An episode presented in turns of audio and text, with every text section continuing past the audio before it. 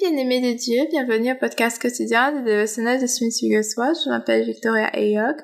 Je suis votre hôte pour ce podcast. Je vous remercie de prendre votre temps pour écouter aujourd'hui et sans plus tarder, nous allons commencer par la prière. Nous allons commencer par la prière, alors nous prions. Seigneur éternel, je te puissant, te remercions pour cette opportunité de d'étudier ta parole à cet instant, que ton Esprit Saint soit celui qui nous guide, qui nous oriente afin que nous comprenions ta parole pour pouvoir la mettre en pratique, Seigneur, et glorifier ton nom. Au nom de Jésus-Christ, ton Fils, nous te prions. Amen.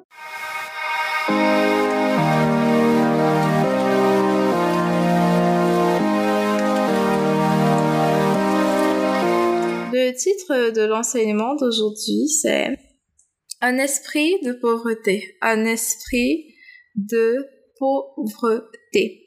Donc, nous allons continuer à partir de là où nous avons commencé hier sur les pauvres en esprit. Nous commençons, nous continuons à partir de Matthieu chapitre 5 verset 3 comme nous l'avons lu hier et puis nous allons lire Psaume chapitre 37 du verset 25 au verset 40. Hier nous avons lu du verset 1 au verset 24. Donc c'est la suite de ce que nous avons fait hier. Si vous n'avez pas pu écouter l'enseignement d'hier, je vous encourage à l'écouter. Euh, après avoir écouté celui-ci, ou si vous voulez, vous pouvez interrompre ici pour écouter celui d'hier avant d'écouter celui-ci, ça dépend de vous. Donc, nous commençons par Matthieu chapitre 5, verset 3. Nous lisons à partir de la version Louis II. Heureux les pauvres en esprit, car le royaume des cieux est à eux. Maintenant, Psaume chapitre 37 du verset 25 au verset 40. J'ai été jeune, j'ai vieilli, et je n'ai point vu le juste abandonné, ni sa postérité mendiant son pain. Toujours il est compatissant et il prête, et sa postérité est bénie. Détourne-toi du mal, fais le bien et possède à jamais ta demeure, car l'Éternel aime la justice, et il n'abandonne pas ses fidèles, ils sont toujours sous sa garde, mais la postérité des méchants est retranchée. Les justes posséderont le pays, et ils y demeureront à jamais. La bouche du juste annonce sa sagesse, et sa langue proclame la justice. La loi de son Dieu est dans son cœur, ses pas ne chancellent point. Le méchant épie le juste, et il cherche à le faire mourir. L'Éternel ne le laisse pas entre ses mains, il ne le condamne, et il ne le condamne pas quand il est en jugement. Espère en l'Éternel, garde sa voix, et il t'élèvera pour que tu possèdes le pays. Tu verras les méchants retranchés. J'ai vu les méchants dans toute sa puissance. Il s'étendait comme un arbre verdoyant. Il a passé et voici il n'est plus. Je le cherche et il ne se trouve plus. Observe celui qui intègre et regarde celui qui est droit, car il y a une postérité pour l'homme de paix. Mais les rebelles sont tous anéantis, la postérité des méchants est retranchée. Le salut des justes vient de l'Éternel et il est leur protecteur au temps de la détresse. L'Éternel les secourt et les délivre. Il les délivre des méchants et les sauve parce qu'ils cherchent en lui leur refuge. Parole du Seigneur Dieu Tout-Puissant, nous rendons grâce à Dieu. Donc aujourd'hui, nous allons parler des caractéristiques de la personne qui est pauvre en esprit. Euh, nous avons déjà expliqué cela hier. Une personne qui est pauvre en esprit, c'est une personne qui reconnaît que d'elle-même, elle ne peut rien. D'elle-même, elle n'a rien. Mais que par le Saint-Esprit, par la puissance du Saint-Esprit, rien ne lui est impossible dans le Seigneur et qu'elle a, en Christ, elle a tout ce dont elle a besoin pour vivre la vie qu'elle doit vivre dans le Seigneur. Donc, maintenant, euh, je vais expliquer ce que ce n'est pas qu'être pauvre en esprit parce que plusieurs personnes, euh, quand ils lisent le verset, ils ne lisent pas heureux les pauvres en esprit car le royaume des cieux est à eux. Ils lisent plutôt heureux les pauvres car le royaume des cieux est à eux. Donc ils, retirent la partie en esprit et ils voient pauvre. Donc ils voient la pauvreté financière. Et certaines personnes se disent que parce qu'elles sont financièrement pauvres, elles vont forcément aller au paradis. Attention, c'est un mensonge du diable. Il y a des pauvres financièrement qui sont au paradis, tout comme il y a des pauvres financièrement qui sont en enfer. Il y a des riches financièrement qui sont au paradis, tout comme il y a des riches financièrement qui sont en enfer. Ça veut dire que ce n'est pas ta pauvreté ou ta richesse qui fait de toi que tu sois sauvé, mais c'est le fait que tu aies mis ta confiance en Jésus. Quand on parle de pauvre en esprit, on parle de quelqu'un qui a mis sa confiance en Jésus, qui compte sur Jésus pour tout, qui compte sur le Saint-Esprit pour tout, qui compte sur Dieu le Père pour tout. Quelqu'un qui ne dépend pas de lui-même pour son salut, qui ne dépend pas de lui-même pour ses ressources financières, qui ne dépend pas de lui-même pour, mais qui fait entièrement confiance à Dieu. Et attention, l'évangile de la pauvreté, c'est un l'évangile de la pauvreté, et je parle pas de la pauvreté en esprit, mais c'est, de la pauvreté, c'est un mensonge. On a expliqué ici, heureux les pauvres en esprit, car le royaume des cieux est à eux. Si vous écoutez l'enseignement d'hier, nous avons parlé du fait que, nous avons parlé du fait que la, euh, quand on parle ici d'heureux les pauvres en esprit, car le royaume des cieux est à eux, on parle, quand on parle du royaume des cieux, on ne parle pas seulement de l'éternité, de quand tu vas te retrouver avec le Seigneur pour l'éternité, on parle de maintenant. Parce que Jésus est venu prêcher l'évangile du royaume. Et l'évangile du royaume, qu'est-ce qu'il prêchait? Il prêchait la repentance, donc ce qu'il voulait, c'est que les gens entrent dans le royaume, que les gens soient sauvés. Il prêchait aussi, euh, il imposait les mains aux malades, il, il guérissait les malades, il chassait les démons, il nourrissait les personnes qui avaient besoin d'être nourries. Bref, il s'est montré amour, en fait. Amour. Et c'est la même chose que nous devons faire en tant que chrétiens. Nous devons, nous sommes des porteurs du royaume des, cieux partout où nous allons. Donc nous devons prêcher l'évangile, faire des disciples, imposer les mains aux malades, chasser les démons, ressusciter les morts, les mêmes œuvres que Jésus faisait, nourrir les foules par exemple. Euh, vous voyez les exemples dans la Bible où il dit vous m'avez vu nu, vous ne m'avez pas couvert, vous m'avez vu en prison, vous n'êtes pas venu me rendre visite, j'étais affamé, vous ne m'avez pas nourri, ainsi de suite. Vous voyez dans ce sens, par exemple, quelqu'un qui estime que Dieu veut qu'il soit pauvre financièrement. C'est-à-dire qu'il n'est même pas assez pour prendre soin de lui-même.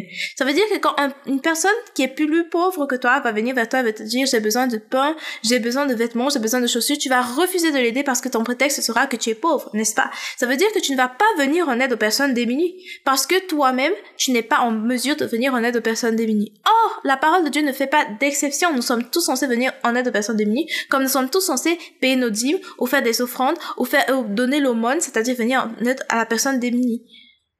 Il n'y a pas d'exception. La parole de Dieu dit que ceux qui volaient avant ne volent plus, mais que chacun travaille pour pouvoir avoir assez, pour prendre soin de ses besoins et pour prendre, pour pouvoir aider les autres aussi qui sont dans le besoin. Donc si tu penses seulement à tes propres besoins, c'est que tu es égoïste. Si tu te dis que tu dois juste avoir un tout petit peu et que dans ton tout petit peu, tu ne penses pas que tu dois avoir assez pour pouvoir venir en aide aux autres, c'est que tu es aussi égoïste. Parce que les moments vont se présenter, les gens auront des difficultés, des besoins, des problèmes, ils vont venir vers toi, ils vont te demander de les aider. Il y aura des personnes qui se, des, orphelins abandonnés, des veuves qui auront besoin d'aide financière, par exemple. Et si tu t'es mis en tête que tu dois absolument être pauvre pour entrer au royaume des cieux, très cher, ça veut dire que tu ne vas aider personne parce que dans ta tête, tu te dis que tu ne dois rien avoir. Et si tu n'as rien, et que tu ne peux pas aider ceux qui sont dans le besoin, quelle est la différence entre toi et la personne à qui Jésus va dire plus tard, vous tu m'as vu nu, tu ne m'as pas couvert, tu m'as vu euh, sans nourriture, j'avais faim, tu ne m'as pas donné à manger. Quelle est la différence entre toi et cette personne? Et même dans la parole de Dieu, quand il parle du jeûne qui fait plaisir à l'éternel, il parle de donner de son pain à celui qui a faim, de donner de la subsistance à celui qui a faim, de venir en aide aux, personnes qui sont dans le besoin. Si dans ta tête tu es convaincu que l'évangile te demande d'être pauvre financièrement, comment est-ce que tu vas faire? Même pour presser l'évangile par exemple, on a besoin les tracts qu'on fait, qu'on distribue on les achète, on achète le papier, il faut l'encre qu'on achète, il faut imprimer cela, tout ça se paye. Même les bibles qu'on distribue gratuitement aux gens, rien n'est gratuit, tout a été payé par quelqu'un, même le salut que nous avons reçu en Christ n'est pas gratuit, ça a coûté quelque chose à Jésus, ça a coûté sa vie. Donc que ce soit les, les, les le fait qu'on fasse des vidéos pour poster la parole de Dieu en ligne, même la connexion internet pour pouvoir poster ces vidéos, on la paye. Les caméras pour pouvoir les poster, tout ça, ça coûte quelque chose. Donc si tu te dis que l'évangile de la parole de Dieu, c'est que tu dois avoir absolument rien en poche, d'un, tu te trompes, et en plus, si tu penses que parce que tu n'as rien en poche, tu vas aller au paradis, tu te trompes. Ce n'est pas le fait que tu aies quelque chose en poche ou que tu n'aies rien en poche qui va faire que tu ailles au paradis, mais c'est le fait d'avoir mis ta confiance en Jésus. Et si tu as vraiment mis ta confiance en Jésus, ta vie va montrer que tu marches dans l'obéissance à Jésus. Donc, on doit faire très attention parce que les personnes ont prêché un faux évangile et c'est comme ça que certaines personnes sont dans l'erreur. Certaines personnes refusent même les travaux quand, quand Dieu leur donne du travail ces personnes refusent. Quand Dieu leur donne des opportunités pour produire de l'argent, pour pouvoir venir en, subvenir aux besoins de leur propre famille et aux besoins de personnes qui sont démunies dans leur entourage, ils refusent. Ils, ils ne veulent rien faire parce qu'ils se disent quelque part que le fait d'être pauvre, le fait d'être, ils appellent ça l'humilité, que c'est ça qui va faire qu'ils aillent au paradis. Attention, ce n'est pas le message de l'évangile. Ici, on parle des pauvres en esprit et pas des pauvres financièrement. Le pauvre en esprit, c'est celui qui dépend entièrement du Seigneur pour toute chose. Donc, comme nous l'avons dit, une personne qui est pauvre en esprit, c'est que les choses sont impossibles pour elle, toute seule, mais qu'une fois qu'elle est en Christ, qu'avec Christ, tout est possible. Rien n'est impossible à celui qui est en Christ et celui qui croit. La personne qui est pauvre en esprit s'identifie à Christ. Ça veut dire que tu sais, vous connaissez le verset dans, euh, je crois, oui, 1 Corinthiens chapitre 3 verset 22. Euh, ce verset dit, ces deux versets 10, 22 à 23, soit euh, tout, tout est à vous, tout est à vous et vous êtes à Christ et Christ est à Dieu. Le pauvre en esprit s'identifie avec Christ. Il sait, son identité ne vient pas de lui-même ou des actions qu'il a eu à mener, mais ça vient de Jésus. Parce que Jésus est saint, il est saint. Parce que Jésus est juste, il a été justifié. Parce que Jésus a payé le prix pour le pardon de ses péchés, il est pardonné. Parce que Jésus l'aime, il est aimé. Donc il s'identifie à partir de ce que Jésus dit de lui, à partir de ce que la parole dit à son sujet. Et la parole de Dieu nous fait savoir que nous sommes co-héritiers avec Christ. Donc tout ce qui appartient à Christ nous appartient. Nous sommes à, nous, tout est à vous, c'est-à-dire nous les chrétiens, nous sommes à Christ et Christ est à Dieu. Ça veut dire que quand tu t'identifies avec Christ, tu sais que tout ce que le Seigneur a, tu l'as. Et tout ce que tu as, lui appartient. Rien de ce que tu as ne t'appartient. C'est pour ça que je suis surprise par les chrétiens qui ne veulent ni payer, qui ne veulent ni payer la dîme, ni payer l'offrande, ni rien faire en termes de contribution financière dans l'église ou le corps du Christ. Et même donner le monde, ils ne veulent pas. Dans ma tête, je me dis, est-ce que tu es conscient du fait que tout cet argent que tu as, ce n'est même pas ton argent? Rien de ce que tu as ne t'appartient si ça ne t'a été donné par Dieu. Donc ça ne t'appartient pas vraiment. Même ton corps ne t'appartient pas. Ton argent ne t'appartient pas. Tout ce que tu as, c'est Jésus qui te l'a donné. Tout ce que tu as que le Seigneur t'a donné ne t'appartient pas, ça lui appartient. Tu lui appartiens entièrement. Quand tu t'es donné à Jésus, tu t'es donné pleinement à lui. Tu n'as pas donné une partie de toi, mais tu as donné tout ton être. Ça veut dire que ton argent lui appartient. Ça veut dire que si Dieu te dit donne la dîme, tu donnes. Parce que de toutes les façons, même les 90% avec lesquels tu restes dans ta poche restent à Dieu. Ça ne t'appartient pas. Même les 90% qui restent dans ta poche, Dieu peut te dire, ok, je vois ta cousine, elle est en difficulté ici, euh, donne-lui 10% euh, de cet argent. Dieu peut te dire, ok, je vois ton enfant, il a besoin de, de cours particuliers, dépense cet argent de cette façon. Dieu peut te dire, comme nous avons parlé de l'exemple d'hier, va au supermarché, achète ceci, achète ceci, achète cela, va toquer à telle porte et tu donnes. Cette personne me priait depuis en disant qu'elle a besoin de nourriture, il fallait que tu lui donnes, va et donne. Donc quand tu es conscient du fait que tout ce que Dieu a est à toi, que tout ce que tu as est à Dieu, que tu ne sépares pas ce que Dieu a uni, tu sais clairement que Dieu a le droit de te dire de faire tout ce qu'il veut te dire de faire avec tout ce que tu as et tu dois obéir parce que tu as dit je fais de toi mon Seigneur et Sauveur personnel. Donc quand tu es conscient de ça, tu sais aussi que ce n'est pas sur ton job que tu dépends parce que tu, peux perdre ton job mais ça ne change pas le fait que Dieu va pourvoir à tes besoins. Donc tu lui fais entièrement confiance et tu sais que quoi que tu as besoin, quelle que soit la chose dont tu as besoin, tu as juste à lui demander et il va mettre cela à ta disposition. Si cette chose, si ça glorifie son nom, s'il sait que tu as besoin de ça pour accomplir son œuvre, ou s'il si, sait tout simplement que tu en as besoin, même, si c'est juste pour te faire plaisir par amour, et il sait que ce n'est pas quelque chose qui va te détourner de lui, il va le faire parce qu'il est bon, parce qu'il est fidèle, parce qu'il a dit tout ce que vous demanderez en mon nom, tout ce que vous désirez demander, et je vais le faire pour vous. Demandez en mon nom, je vais le faire pour vous.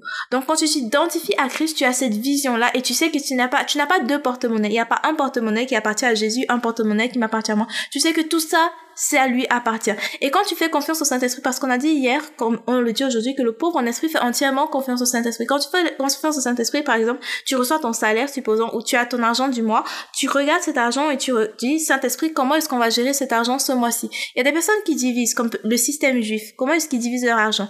10% la dîme, 10% offrande ou en termes large, ça peut être 10% offrande plus aumône, genre venir en aide aux gens donc 10% pour la dîme, un autre 10% pour les offrandes, l'aumône ou venir en aide aux gens, euh, 10% euh, pour tes propres économies, euh, 10% pour tes investissements, dont l'objectif ce n'est jamais de maintenir ce que tu as, mais toujours de multiplier. Et c'est la même chose quand, dans la parabole des talents, où le Seigneur blâme à la fin celui à qui Dieu a donné quelque chose, le maître a donné quelque chose, mais il n'a rien multiplié. Donc dans, dans tout l'argent que tu as, 10%, tu dois l'investir. Euh, donc 20% tu dois l'investir et 50% tu le dépenses. Donc 50% c'est pour tes dépenses personnelles, ça c'est le système juif. 50% pour tes dépenses personnelles, 10% ta dîme, 10% offrande, aumône, aide aux personnes dans le besoin et tout. Euh, D'après ce que j'avais compris, oui. Ou 10% juste offrande, ça dépend de toi. Mais moi, ce que je comprends de ça, c'est 50% tes dépenses personnelles, 10% dîme, 10% offrande, aumône, aide aux personnes démunies dans le besoin, la veuve, l'orphelin, ainsi de suite. Autre 10%, c'est tes économies et 20%, c'est l'argent que tu utilises pour investir. Parce que l'objectif, ce n'est pas que tu maintiennes ce que tu as, mais que tu multiplies. Il faut avoir cette mentalité de multiplication. Et nous savons que dans la parabole, celui qui a été puni, c'est celui qui n'avait pas multiplié ce qui lui avait été donné. Donc multiplication, c'est pas seulement en termes d'argent, mais c'est aussi en termes de disciples. Si aujourd'hui tu prêches la parole à deux personnes, tu dois t'habituer à étendre, prêcher à plus de personnes, plus le temps passe au fur et à mesure, faire plus de disciples, ainsi de suite, ainsi de suite. Donc, maintenant, la dernière chose dont on va parler ici par rapport aux caractéristiques d'une personne qui est pauvre en esprit, c'est le fait que cette personne ne regarde pas aux choses terrestres, mais aux choses spirituelles. Cette personne recherche premièrement le royaume de Dieu et elle sait que le reste va venir. Cette personne met en priorité les besoins spirituels comparés aux besoins physiques. Par exemple, nous voyons que une fois, les disciples laissent Jésus pour aller chercher euh, à manger. Quand ils reviennent, Jésus ne, euh, ça c'était l'histoire de la femme près du puits. Et quand Jésus revient, quand les disciples reviennent vers Jésus, pardon, ils, ils, ont acheté à manger, mais euh, Jésus ne semble pas être tellement intéressé par leur nourriture, donc ils se demandaient est-ce que quelqu'un lui a apporté à manger entre temps Mais le Seigneur Jésus leur fait comprendre que sa nourriture, c'est faire les œuvres de son Père, faire la volonté de son Père. De la même manière, on doit être plus spirituel que physique. Ça, peut arriver que tu sois tellement absorbé par la parole de Dieu, la prière, la méditation sur la parole, que tu oublies que tu dois manger, que tu oublies que tu dois papoter avec tes amis, que ce soit amis filles, amis garçons, ainsi de suite, ce genre de choses. Euh, dans le sens ce qu'on veut te faire comprendre ici, c'est que le spirituel doit dominer sur le physique. Nous ne regardons pas aux choses qui sont visibles, mais aux choses invisibles, parce que les choses visibles sont temporaires, mais les choses invisibles sont éternelles. Donc ça veut dire que qu'est-ce qui doit prendre le dessus sur toi? Ça ne doit jamais être la chair, car celui qui est pauvre en esprit ne dépend pas de la chair, mais il dépend de l'esprit. Il ne marche pas selon la chair, parce que quand tu marches selon la chair, tu vas marcher dans l'impudicité, tu vas marcher dans ce qui est impur, tu vas marcher dans ce, qui n'est pas sain, tu vas marcher dans des sentiments humains, alors que lorsque tu marches selon l'esprit, tu marches selon la parole de Dieu. Et toujours en parlant de sentiments humains, ça me fait penser à Smith Wigglesworth.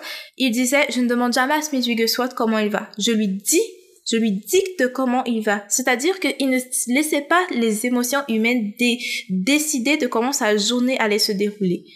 Regardez par exemple, si on doit juste se baser sur nos émotions, il y a des jours où on ne va pas prêcher l'évangile, il y a des jours où on ne va pas parler de Jésus, il y a des jours où on ne va même pas vouloir manger, on ne va pas vouloir bavarder, on va vouloir rester seul dans notre coin, à pleurer ou à déprimer ou à être fâché ou ce genre de choses. Mais, mais, quand on marche selon l'esprit, et pas selon les sentiments humains, eh bien, on domine sur toutes ces choses et on contrôle notre attitude face aux circonstances. Au lieu que quelqu'un fasse quelque chose de vraiment énervant et qu'on se mette à crier et tabasser la personne, c'est le Saint-Esprit qui va plutôt nous diriger et on va pardonner, on va réagir de façon mûre, de façon mature, de façon chrétienne pour ainsi dire.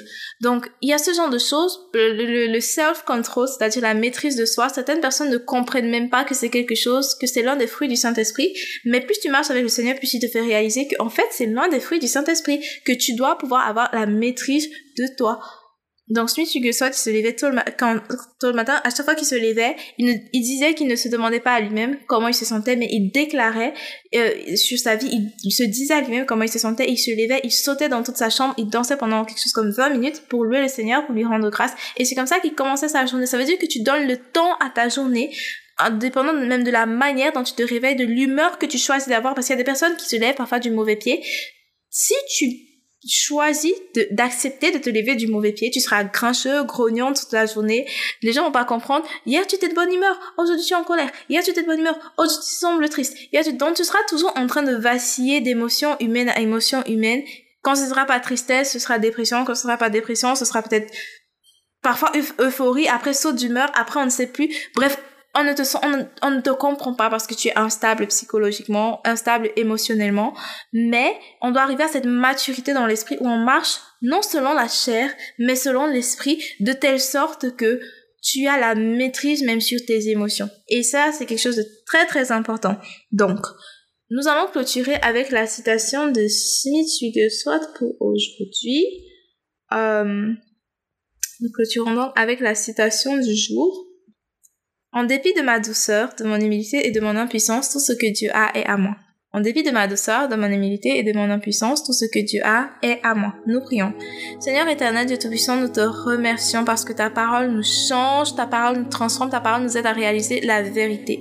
Seigneur, aide-nous à administrer les biens que tu nous donnes de manière à les multiplier, Seigneur, et aussi de manière à subvenir non seulement à nos besoins, mais aux besoins des personnes qui sont en détresse. Seigneur éternel, aide-nous à nous identifier à Christ, à ne pas nous voir comme étant séparés de Christ, mais à nous voir comme étant unis à lui, parce que c'est ce que nous sommes en lui. Aide-nous à savoir, à reconnaître, à accepter, à vivre en sachant que tu subviens à nos besoins et que rien ne t'est impossible et qu'il ne te manque rien, donc nous pourrons te faire confiance pour tout. Et Seigneur, enseigne-nous à marcher non seulement la chair, mais selon l'esprit. Enseigne-nous à dominer sur nos émotions, Seigneur. Au nom de Jésus-Christ, ton Fils, nous te prions. Amen. Alors merci beaucoup d'avoir écouté du début jusqu'à la fin. Si vous avez été édifié par cet enseignement, n'oubliez pas de partager pour pouvoir édifier d'autres personnes et aussi de vous abonner pour recevoir des notifications à chaque fois qu'il y aura un tout nouvel épisode. C'est un nouvel épisode par jour, donc rendez-vous disponible demain par la grâce de Dieu pour écouter l'épisode de demain. Et aussi, euh, si vous avez des témoignages, des sujets de prière ou des questions particulières, vous pouvez me contacter sur Facebook ou sur Instagram. Euh, mon nom c'est Victoria Eyog ou Docteur Victoria Eyog. Vous pouvez me contacter pour me faire part de vos questions, vos sujets de prière et vos témoignages. Merci beaucoup d'avoir écouté du début jusqu'à la fin. Que Dieu vous bénisse. Au revoir. Et rendez-vous demain par la grâce de Dieu. Bye bye.